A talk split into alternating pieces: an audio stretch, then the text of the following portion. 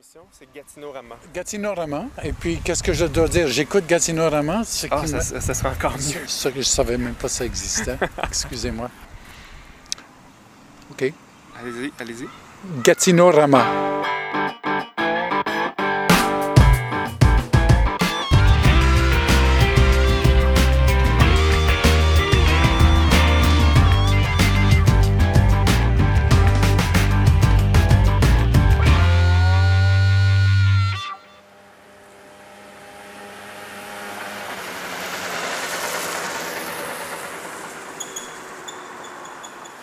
L'écrivain gatinois Edem Awoumé s'est surtout fait connaître lorsque son deuxième roman, Les Pieds Sales, s'est retrouvé fin 2009 en lice pour le prix Goncourt, le plus prestigieux des prix littéraires français.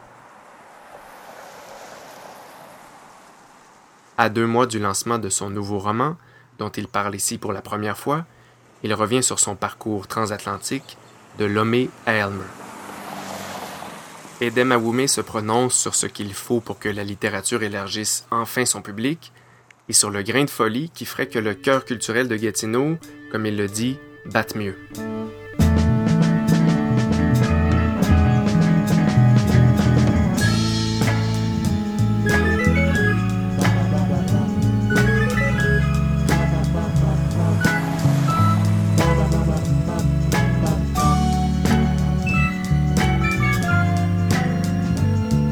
Ici Stéphane Vigneault, vous écoutez Gatinorama, une émission qui ouvre son micro à des invités et des sujets d'affaires publiques gatinois.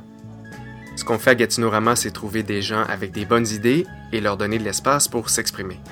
Donc un genre de porte-voix pour alimenter le débat public. Cet épisode, l'épisode 15, est le dernier de la deuxième saison. Edem Awome, bienvenue à Gatinorama. Ben, merci, merci, merci beaucoup de m'avoir fait l'honneur de, de m'inviter. Eden, t'es né à Lomé, au Togo, en 1975. Oui. Euh, tu as étudié la littérature au Togo jusqu'en 2000. En 2000, tu décroches une bourse de l'UNESCO qui te permet de devenir écrivain en résidence dans un, un village en, en France, hein, une petite ville, euh, qui est Marnay, Sur scène. Marnay-sur-Seine, qui centaines d'habitants? 250 habitants à peu près. 250, hein, c'est un, un village. Ouais. Euh, c'est une expérience qui devait durer seulement 4 mois, mais finalement tu restes en France 5 ans. Euh, tu continues tes études universitaires et tu travailles aussi comme travailleur culturel. Est-ce que c'est ça le bon Oui, Le bon je, terme? disons plutôt euh, programmateur culturel, oui. pour Enfin, une municipalité Municipalité, ouais. Pour ce village-là en question ou... Non, non, pas du tout, non. C'est pour une, municipalité dans la région parisienne. C'est précisément Auvers-sur-Oise. C'est un peu, c'est c'est la ville où est mort et enterré euh, le peintre Vincent Van Gogh. Donc, ils ont un petit service culturel. Donc, j'ai eu plaisir pendant quelques mois à travailler donc, dans leur service et à organiser quelques événements autour de l'art contemporain et des impressionnistes précisément. Et pendant ces années-là en France, tu fais publier ton premier roman, Port Mélo, euh, et pas n'importe où, c'est chez Gallimard que c'est publié. Euh, c'est en 2005, Eh oui, euh, décembre 2005. décembre, donc la fin. Disons précisément janvier 2006. Oui, Janvier c'est plus 2006. précis comme ça. Et c'est un roman qui va te valoir un prix, le Grand Prix littéraire de l'Afrique noire. Je sais pas si tu peux nous dire comment tu as réussi à être publié chez Gallimard. Comment j'ai réussi à publier chez, chez, chez Gallimard? C'est vrai que c'est- jamais simple. Euh, comment j'ai réussi? J'ai souvent, très brutalement, j'ai envoyé mon, mon texte par la poste. Euh, mais c'est vrai qu'avant, hein, j'avais une petite introduction par quelqu'un que je connaissais et qui avait déjà publié chez, chez Gallimard. hein. J'avais, dans une manifestation littéraire, rencontré un des éditeurs mais qui m'a dit, écoute, si tu as un texte, ben, envoie-nous ça, envoie-nous ça par la poste. Alors, euh, et j'avais pas à mettre donc, à l'attention de telle ou telle personne. Donc, je l'ai juste envoyé à la grande maison. Mais quand il y a quelqu'un qui m'a dit, envoie le texte. Donc, je l'ai envoyé comme ça. Et un mois après, ils m'ont fait signe, me dire qu'ils étaient ouais, très, très intéressés. Donc, euh, comme ça, comme ça que je suis arrivée. Et ça, ça euh, doit être assez rare de se faire euh, éditer seulement avec un envoi par la poste? Oui, c'est assez rare. La dernière fois, je lisais les statistiques dans ce domaine qui disaient qu'on avait à peu près 4% de chance si on Ah envoie ouais. son texte par la poste. Donc Mais ça, ça- fait un petit velours. 4%, oui, donc... euh, ouais, ça veut dire il y a quand même un petit défi à ce niveau-là. ouais, ouais, ouais, ouais. Et tu as signé ce roman-là seulement de ton prénom? Oui. C'est une coquetterie d'écrivain ou... euh, Non, c'est pas du tout. Oui, oui, c'est une coquetterie. Je, je voulais faire comme euh, Céline ou bien. Non, pas du tout. Pas du tout. Je... Pas une coquetterie. C'était un premier roman. Un, un premier roman qui parle beaucoup de, de, de l'Afrique, d'une Afrique très très dure, de l'Afrique d'une certaine douleur. Hein, où hein, j'ai quand même évoqué des choses, un pouvoir répressif. On était en 2005-2006, hein, donc au Togo, donc la péri- période très très instable aussi parce que l'ancien président, c'est-à-dire le, père du président venait de mourir, donc très instable. Et moi je sors Port Mélo, donc en janvier 2005 et, et 2006, et donc je je voulais pas que eh bien les miens soient embêtés là. En mettant mon patronyme à côté, eh bien j'avais peur qu'ils fassent une identification trop directe à la famille et que eh bien hein, ils aillent hein, donc les- leur tirer les oreilles hein, ou, ou pire justement. Donc pour essayer d'éviter ça, donc j'ai signé juste mon prénom. Mais je pense que j'aurais pu finalement signer mon, mon nom puisque finalement rien ne s'est passé. Et puis on- bien, le titre c'est Pormelo qui parle vraiment d'un pays imaginaire, même si qui- pour qui connaît géographiquement Lomé, on peut, on peut quand même savoir où on est.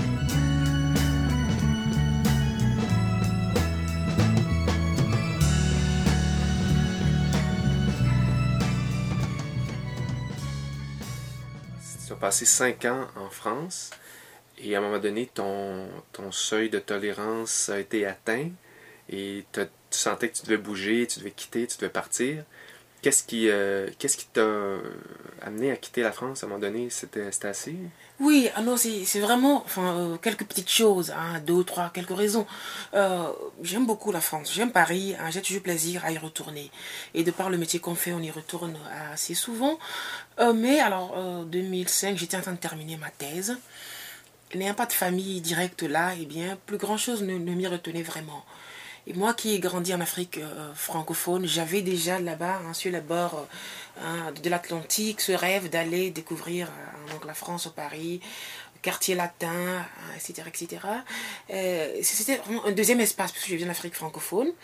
Mais euh, dans mon imaginaire aussi existait, je dis bien mon imaginaire, hein, parce que la réalité est souvent autre, eh bien, cet autre coin francophone qui serait le Québec et qui existerait là, ou quelque part en Amérique du Nord, vraiment hein, pris en tenaille entre, le, le- entre la grande Amérique an- anglaise au sud hein, et le Canada anglais. Donc, je voulais aller voir quand même ce coin de pays hein, où, m'a- où m'a-t-on dit, eh bien, hein, euh, il y avait un souffle, quelque chose de frais par rapport à la langue française, par rapport à une certaine résistance. Et ayant lu le poète euh, de, de l'homme rapaillé, euh, Miron, je voulais quand même aller à la rencontre de ce coin de pays. Voilà, et ça, ça m'a intéressé, le Québec, dans sa nouveauté, hein, hein, euh, dans ce qu'il m'offrait comme, hein, terre inconnue euh, ailleurs, parce que avant d'atterrir en, France, eh bien, je connaissais déjà plus ou moins ce pays dans mes livres et dans tout ce qu'on a pu avoir comme rencontre sur la France en Afrique. Donc le Québec, c'est totalement nouveau et je voulais vraiment débarquer là. Et puis donc, en 2005, hein, il me semblait que, enfin, très personnellement, que eh bien, je, je, euh, je me sentais un peu moins à l'aise en France parce que donc 2002, le Front National passe, deuxième, passe au deuxième tour des élections. Euh, ensuite, euh, voilà, euh, je sais entend- Nicolas Sarkozy arrive au ministère de l'immigration, ministère de l'économie d'abord, donc ensuite au ministère de l'Intérieur. On sentait une, une tension, hein, plus ou moins une stigmati- stigmatisation de l'étranger. Et ça m'a beaucoup embêté. hein, donc pour hein, essayer un peu de me donner le temps de la réflexion, réfléchir un peu, respirer un peu, mais je suis partie. C'est comme ça que je suis, j'ai débarqué au Québec. Tu débarques pas n'importe où au Québec, tu débarques en plein vieux hall. Oui. Qu'est-ce qui t'a amené euh, à Hall, Gatineau? Ce qui m'a emmené euh, à Olgatineau, c'est c'est un pur hasard. hein, parce que j'avais, euh, quand, j'immigrais ici, eh bien, le seul contact que j'avais au Canada, au Québec, c'était un ami, un vieil ami de l'université de Lomé qui habitait dans le vieux hall rue Champlain. Puis il m'a dit écoute, ben, viens chez moi, viens rue, viens rue Champlain, viens dans le vieux hall. C'est comme ça que je suis arrivé ici. Et si j'avais connu quelqu'un à, Montréal ou ailleurs, peut-être que je serais là. Euh, J'aurais débarqué là. Et là, je suis arrivé là et je pense que j'ai pas, j'ai pas été déçu. euh. La preuve, hein, donc euh, j'y suis encore à sur les bords de la Gatineau. Et donc, pas déçu parce que ça m'a petit à petit renvoyé une image hein, de chez moi. Lomé, ville côtière. Lomé, à la frontière quand même hein, du Ghana. Le Ghana, pays anglophone à côté du Togo. Et donc, quand on est du côté de Lomé, on est espace francophone, du côté du Ghana, espace anglophone. Donc, me trouver comme ça sur cette lisière et, et pouvoir hein, voir et vivre Ottawa de l'autre côté du pont Alexandra, eh bien, c'était pour moi quand même une expérience intéressante et Mhm. pas mal Un terrain connu Ben ailleurs. oui, un terrain connu ailleurs, oui. Ça a été quand même. Donc là, j'ai retrouvé une petite part hein, hein, de ce qui était ma patrie ici. Donc, ce qui fait que ces deux patries ont fini par fusionner quelque part hein, dans cet entre-deux.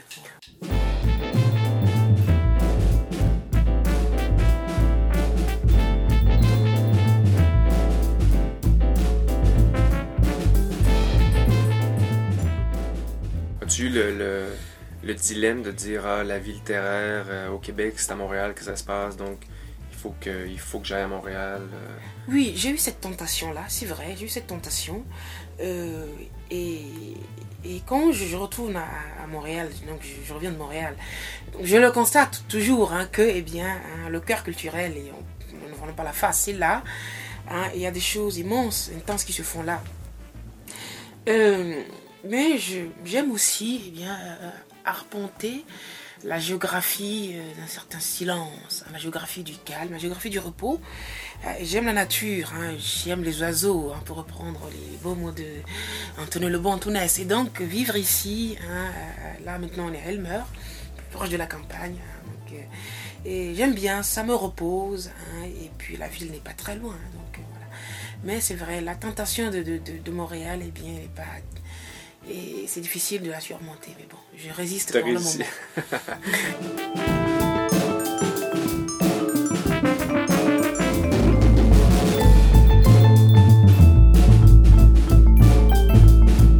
Est-ce que c'est ici que tu as commencé à écrire ton dernier roman, euh, Les Pieds Sales? Est-ce que c'est une fois rendu ici que ça, Ouais. l'écriture a commencé? Ouais, j'ai commencé à écrire ce roman ici. C'était, j'ai dû commencer à écrire ce roman fin 2006 ou début, début 2007. Euh, mais ce fut aussi une, une époque où, enfin, j'ai beaucoup voyagé suite à la sortie du premier roman, donc beaucoup voyagé. Donc, euh, je l'ai quand même commencé ici. Après, donc, euh, j'ai continué cela dans les gares ou les aéroports ou, Mhm. ou bien dans les villes. Parce que tu as, gagné, je sais pas si on appelle ça une bourse, mais le- la fondation Rolex Oui, en Suisse qui t'a choisi, qui t'a donné une bourse, bon, de l'argent, mais aussi un mentorat avec euh, Tahar Benjaloun. Donc ça, ça, ça a dû changer aussi ta, ta trajectoire d'écrivain. Ah oui, absolument. Ça n'a pas changé. Je dirais pas ma vision de l'écriture ou ou bien mon rapport mot à l'écriture, non. Mais euh, oui, c'est vrai. 2007, je me retrouve dans, dans ce programme hein, artistique de, de Rolex. Est-ce que c'est une Rolex que tu as Non, non, non, non. ma- Malheureusement, c'est pas une Rolex.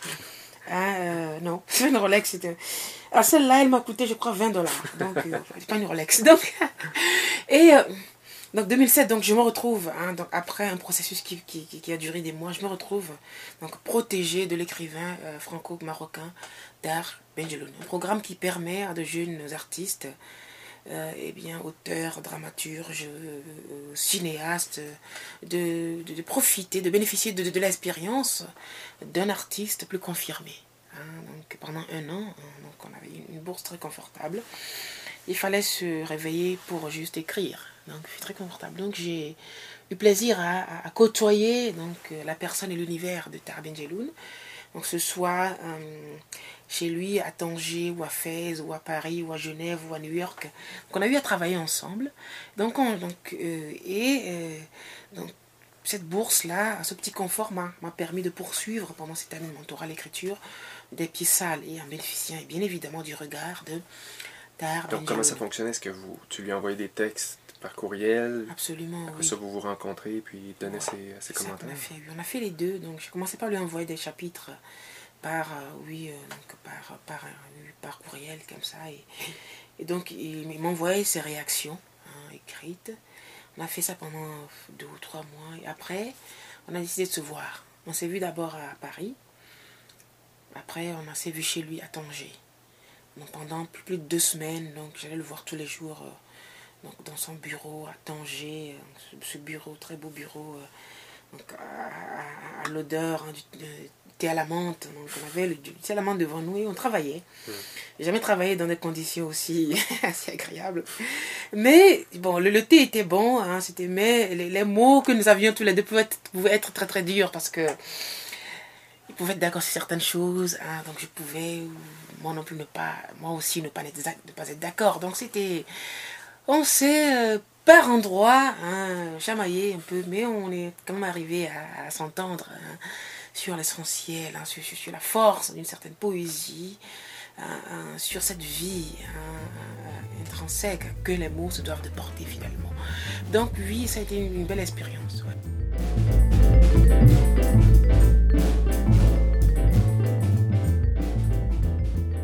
Et donc, les pièces sales sont publiées en 2009 euh, chez Boréal au Québec Oui. et au Seuil en France. Et c'est ce livre-là qui t'a fait connaître, surtout pour sa nomination au prix Goncourt, qui est le, bon, le plus prestigieux des prix français. C'est un prix que finalement tu gagneras pas, Non. mais qui va t'amener, seulement ta nomination t'amène une visibilité dans les médias jamais vue. Ouais. Est-ce que ça a été ça a été durable ou ça a été ton 15 minutes de gloire, puis après ça, les projecteurs euh, se sont éteints? Oh, très très intéressant. Je, je- je pense que c'est... euh, Non, ça s'est quand même ins- installé dans une petite durée hein, entre les deux. Ça n'a pas été hein, euh, euh, hein, une, lumière vive qui se serait éteinte euh, à. Non, non, non. Je pense que oui, les premiers jours, j'ai eu à faire hein, des radios et des télés, c'est vrai. Mais pendant les mois qui ont suivi, ça m'a quand même un peu ramené en, Europe. ça a donné des échos en Afrique. Donc jusqu'au jour d'aujourd'hui encore, il y a quand même des échos. Hein, euh, euh, euh, je pense qu'avec ce prix, eh je suis mieux revenue au Québec finalement. hein. Je crois que j'y habitais déjà, mais, hein, euh, mais dans, une, dans un certain anonymat hein, qui ne me dérangeait pas, vraiment. Mais je crois que des fois, avoir été comme ça, à nominer quelque part ailleurs, nous permet de mieux revenir chez nous ici. Donc, oui, non, je crois que ne fût-ce que par rapport à ça, ça continue. hein. et je dois cela à cette nomination, oui, oui. Mais vous savez, c'est des choses qui sont un peu de, de l'ordre de, de l'accident. Ça arrive ou ça n'arrive pas.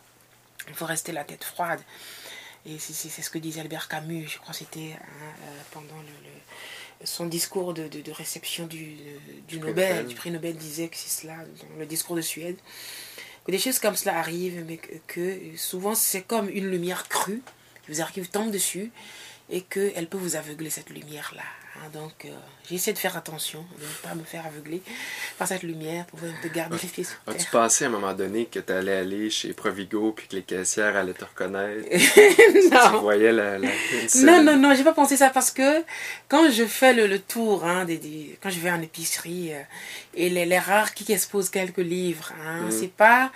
Euh, euh, c'est une littérature spéciale qui est exposée là. Beaucoup de, livres euh, historiques, Ouais. ou bien on retrouve les mêmes auteurs, les Guillaume Mousseau, les, les, les, les, Marc Lévy, ou bien les auteurs de romans historiques du, du Québec. Et donc, c'est pas, pas forcément nous. À moins qu'on soit un best-seller. Et donc là, on peut. Donc, je me suis dit non, qu'elles n'avaient pas beaucoup de chance hein, de. Voilà.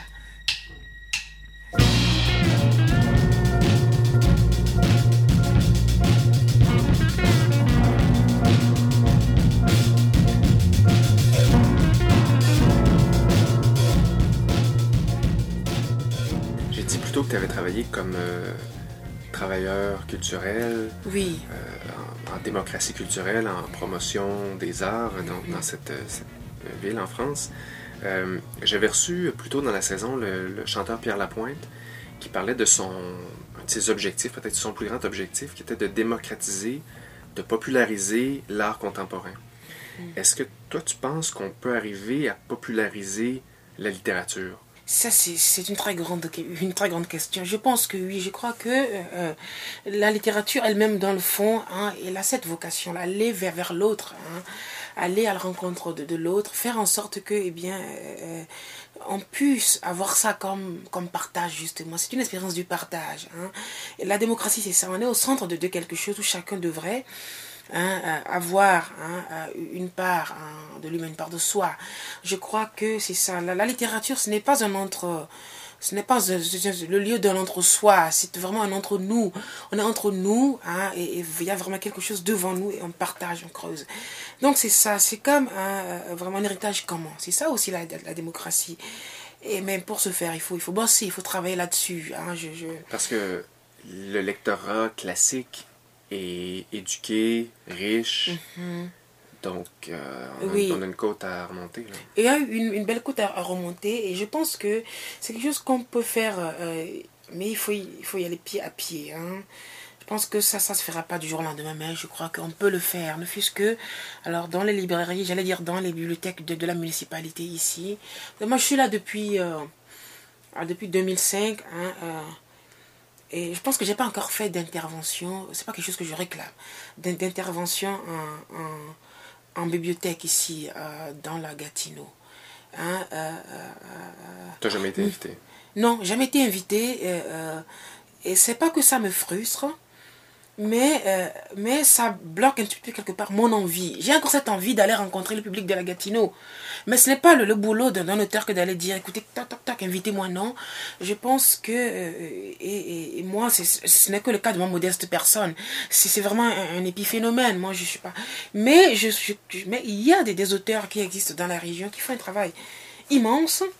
Mais et, je ne suis pas sûre que, eh bien, qu'on les voit de manière assez constante dans toutes les, librairies de, la Gatineau. La dernière fois, j'étais à Russell. ma première invitation dans la région, c'est du côté de l'Ontario. J'ai été parler euh, du côté de Russell. On m'a invité. Hein, une dame hein, qui tient une bibliothèque ici m'a invité. Elle est d'ailleurs étonnée que j'ai jamais eu à intervenir dans la Gatineau. Mais bon, ça suit. Mais je crois que déjà, on peut commencer à faire un petit effort à ce niveau-là. Hein, et, Donc inviter les auteurs, inviter les auteurs dans, la bibliothèque, inviter le public, et, voilà. créer la rencontre. Justement, créer la, rencontre à travers une variété d'activités. Mhm. Donc des conférences plus ou moins classiques, les ateliers d'écriture, hein, parce que je pense que les jeunes adorent ça. Hein. les ateliers d'écriture ou de lecture aussi, parce que pour écrire, il faut avoir lu, il faut avoir fait des choses comme ça. Et tu penses que le public serait au rendez-vous? Euh, alors, ça c'est très intéressant. Moi, je, pense que le public, il faut, hein, le public, il faut, il faut, il faut, il faut le conquérir. Hein. Je pense que euh, euh faut pas obliger les gens à aller vers le livre, non. mais je crois que si euh, euh, dans les écoles, parce que de, de, temps en temps, j'en vois hein, de jeunes élèves qui sont là dans les espaces de, de lecture de, certaines bibliothèques dans la Gatineau Avec leurs profs et qui, voilà, je pense que si on peut intégrer des, des auteurs à ce, petit groupe-là, déjà on, commence là. Je pense que euh, si vous allez prendre quelqu'un qui a 18, non, 18 ans ou qui, n'a qui, n'a lu que deux, deux ou trois livres, vous lui dites maintenant commence à venir aux activités, ça va être difficile. Mais si on commence un peu à la base, petit à petit, on crée cette envie, on crée cet engouement, cette culture-là, et je crois que euh, arriver à cet âge-là de l'émulation, hein, au sortir de l'adolescence, je crois que c'est vraiment de manière très personnelle, de manière très franche, très libre, très démocratique justement, que les jeunes pourront prendre rendez-vous eux-mêmes pour aller suivre tel ou tel auteur dans une bibliothèque. Donc je pense qu'on peut commencer quelque chose.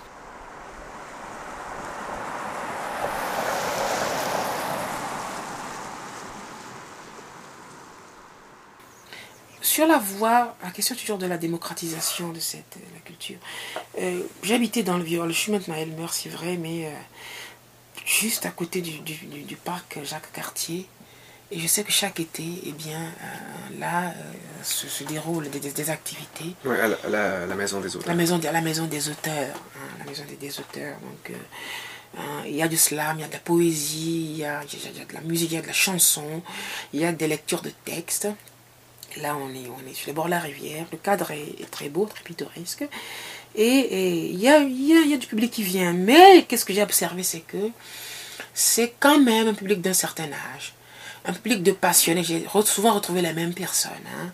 Donc, ce qui fait que euh, euh, ça marche bien dans le cercle des écrivains et des passionnés de culture de littérature. Mais euh, je ne suis pas sûre que ce soit aussi évident, aussi franc chez les étudiants du cégep. Ah, je suis déjà intervenu au cégep. Je pense que, toujours sur la voie de cette démocratisation, on devrait de temps en temps permettre à des auteurs d'aller rencontrer. Euh, et quand je suis intervenu au, cégep de l'Outaouais il y a quelques mois, je pense que c'est sous l'initiative d'un prof, pas du cégep. Je pense que pourquoi est-ce que le cégep n'aurait pas, je sais pas, un C'est programme pas, c'est pas systématique. Qui, qui permettrait chaque année, on dit, on a un programme, chaque année on reçoit 5 ou 10 auteurs qui vont venir rencontrer des, les étudiants pour, pour, pour leur communiquer la passion, des petites choses comme ça. Mm. Je crois que C'est facile à faire. on pourrait, oui, je pense que je pense que ça soit énorme. Et puis vous savez, hein, euh, quand, euh, les, les auteurs ne demandent pas forcément un, un cachet. Hein, et, les, et les cachets qu'on paye aux auteurs, bien, ces cachets n'ont rien à voir avec les, cachets qu'on on paye à des gens qui font des films, etc. etc. Non, non, non, non, les auteurs savent être modestes, hein, déjà. Et donc je crois que il faut, il faut le faire, hein, on peut. Eh Oui, Il y a dans l'air à Gatineau un projet de grande, de grande bibliothèque. oui. Est-ce que c'est une, une des missions que pourrait se donner cette grande bibliothèque si elle voit le jour? Donc, de faire lire les gens, pas seulement des magazines ou des Ah, livres de cuisine, ouais. mais de les amener à la littérature. Ah bah oui, bah oui. C'est j'ai donc j'ai j'ai- j'en ai entendu parler, j'ai suivi ça un peu. Mais ce serait formidable, oui, qui est comme ça une grande bibliothèque, hein, euh, une grande bibliothèque où vraiment euh, on pourrait aller à la rencontre hein, de ces auteurs-là, créer vraiment hein, ce carrefour hein, où eh bien et le public et les auteurs peuvent se rencontrer. hein. Vous savez, euh, euh, je pense que les, les, les, les, auteurs ne, ne, ne font pas partie d'une élite. Non.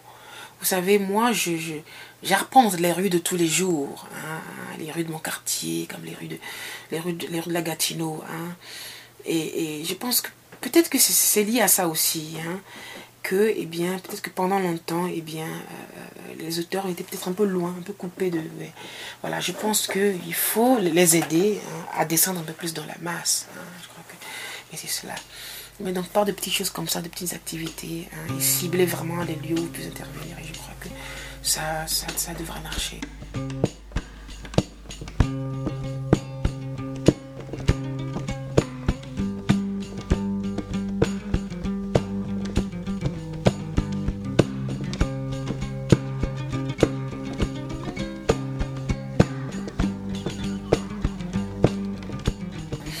Il me semble aussi que, eh bien, euh, euh, dans des constructions démocratiques hein, euh, comme les nôtres, dans des, espaces comme les nôtres, eh bien, il faut qu'il y ait une volonté politique qui porte aussi cela, le livre.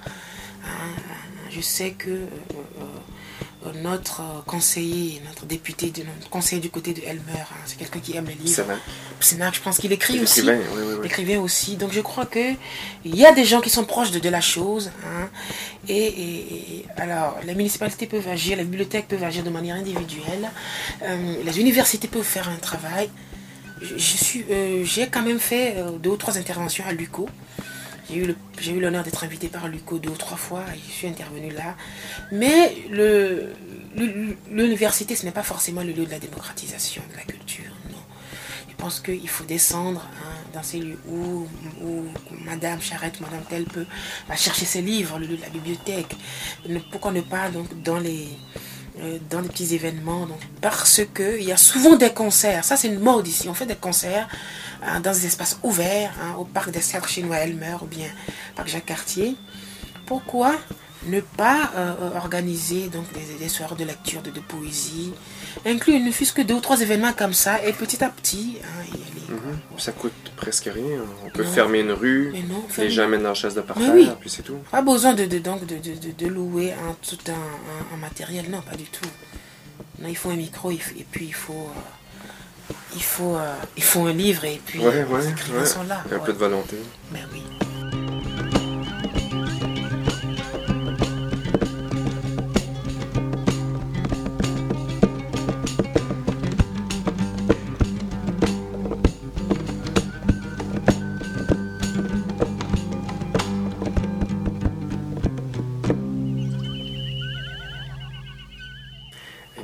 Rapport au, au français.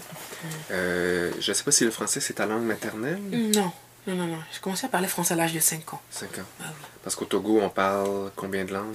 Oh mon Dieu, je pense qu'il y en a une, une- une quarantaine. Hein? Quarantaine. Oui, oui. Mais nous avons été une, une colonie, alors d'abord colonie allemande, ensuite colonie anglaise, et pour finir, euh, colonie française. Donc oui, euh, la langue, euh, la langue de, de l'enseignement, Et la langue officielle, c'est le français. Donc oui, mais c'est pas ma langue maternelle.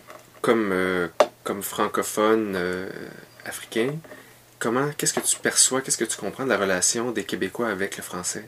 Mhm. Ce que je conçois, moi, je, je- pense que c'est un très beau laboratoire. hein, et que, eh bien, et que l'avenir, la santé hein, de, de cette langue française se joue à la fois dans ces espaces qui ont pendant longtemps été considérés comme des périphéries. Puis du parler de l'Afrique noire et du Québec. Je crois que l'avenir, le souffle de, cette langue se joue ici et là.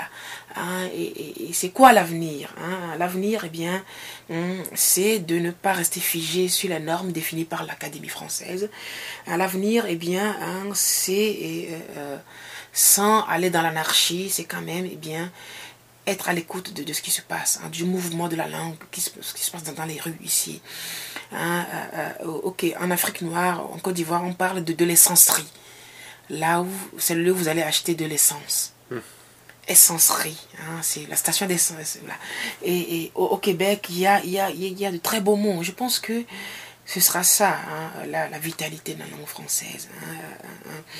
Faire attention, être à l'écoute de, de, ces, de ces coins de monde où le, le français se réinvente chaque jour. Que font les dieux de la langue, justement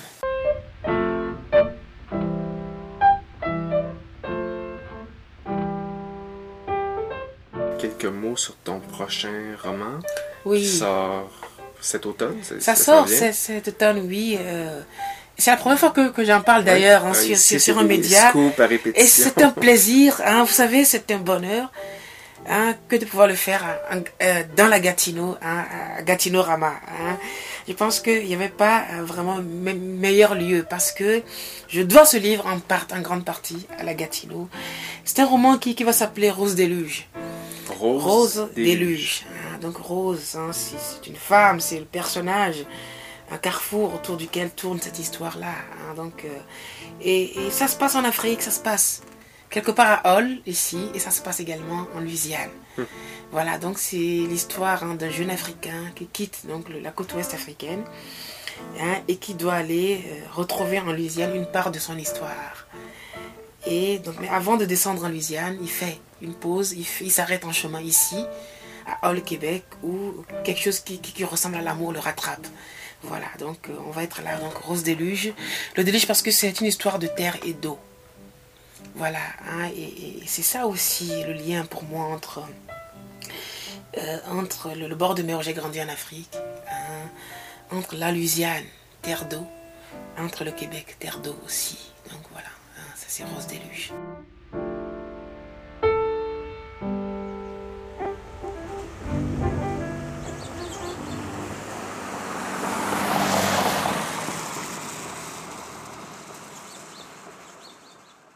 On a cessé d'être euh, d'être euh, d'être fou à Hall. Je, je m'explique parce que Mhm. il y a très longtemps, j'en parle un peu dans mon prochain livre, où, euh, au temps où cette ville s'appelait, ah non, du, du côté du portrait on appelait ça donc la, quoi, la petite Chicago, Mhm. hein, Little Chicago, et il y avait beaucoup, beaucoup de cabarets. Je sais que Armstrong, Duke Ellington, ils sont venus jouer ici. Hein. Ah oui, quand on dit que Ellington, Armstrong sont venus jouer à Hall, les gens disent mais c'est pas vrai. Et aujourd'hui, que reste-t-il de, de ce temps-là? Je sais qu'il y a quelques cafés. Il y a un café qui porte le nom de, Petit- de Petit Chicago. Ouais, ouais. hein. Mais c'est pas un des cabarets originaux, pas des qui, cabarets sont, originaux. qui sont tous détruits. Mais oui, Le dernier, c'est.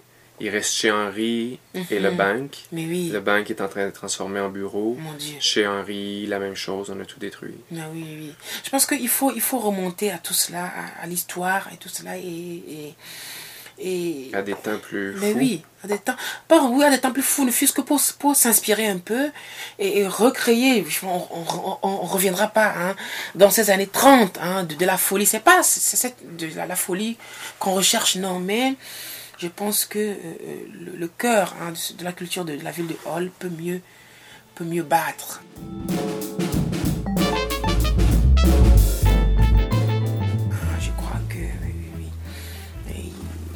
Proposer des petits événements dans les cafés. Je sais que dans les cafés, il y a, dans certains cafés, il y a de la musique, etc. Mais bon, pourquoi pas hein, euh, euh, commencer à faire jouer à la fois et des musiciens et quelqu'un qui va venir réciter des textes, etc. etc. hein. Je pense que c'est dans les salons, dans ces cafés-là que eh bien, de grandes œuvres, de grande littérature sont nées du côté de l'Europe, oui, absolument. ouais. J'espère que quelqu'un t'entend. Oui. Et prends des notes. aussi. En soyons fous. Hein, soyons un peu plus fous et puis allons-y.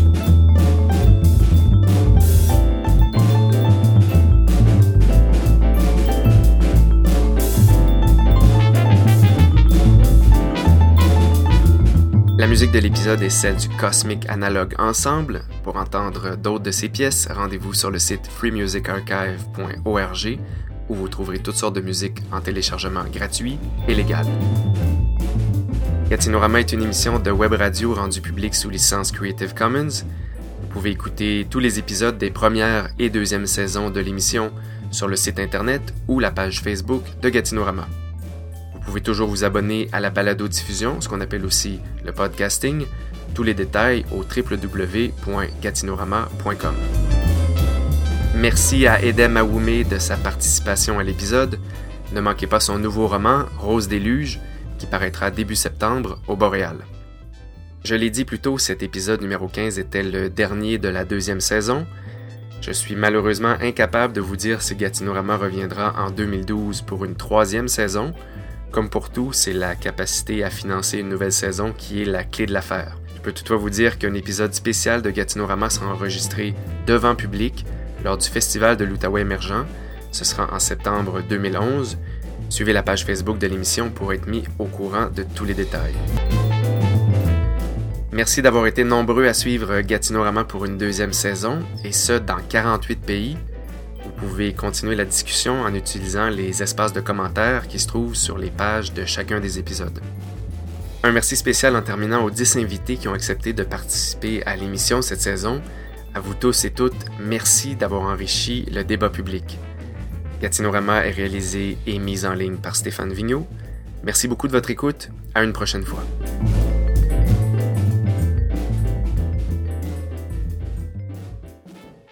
Premier jour, je dépose mes, affaires. Je vais acheter une carte euh, de téléphone euh, chez le dépanneur. Premier choc.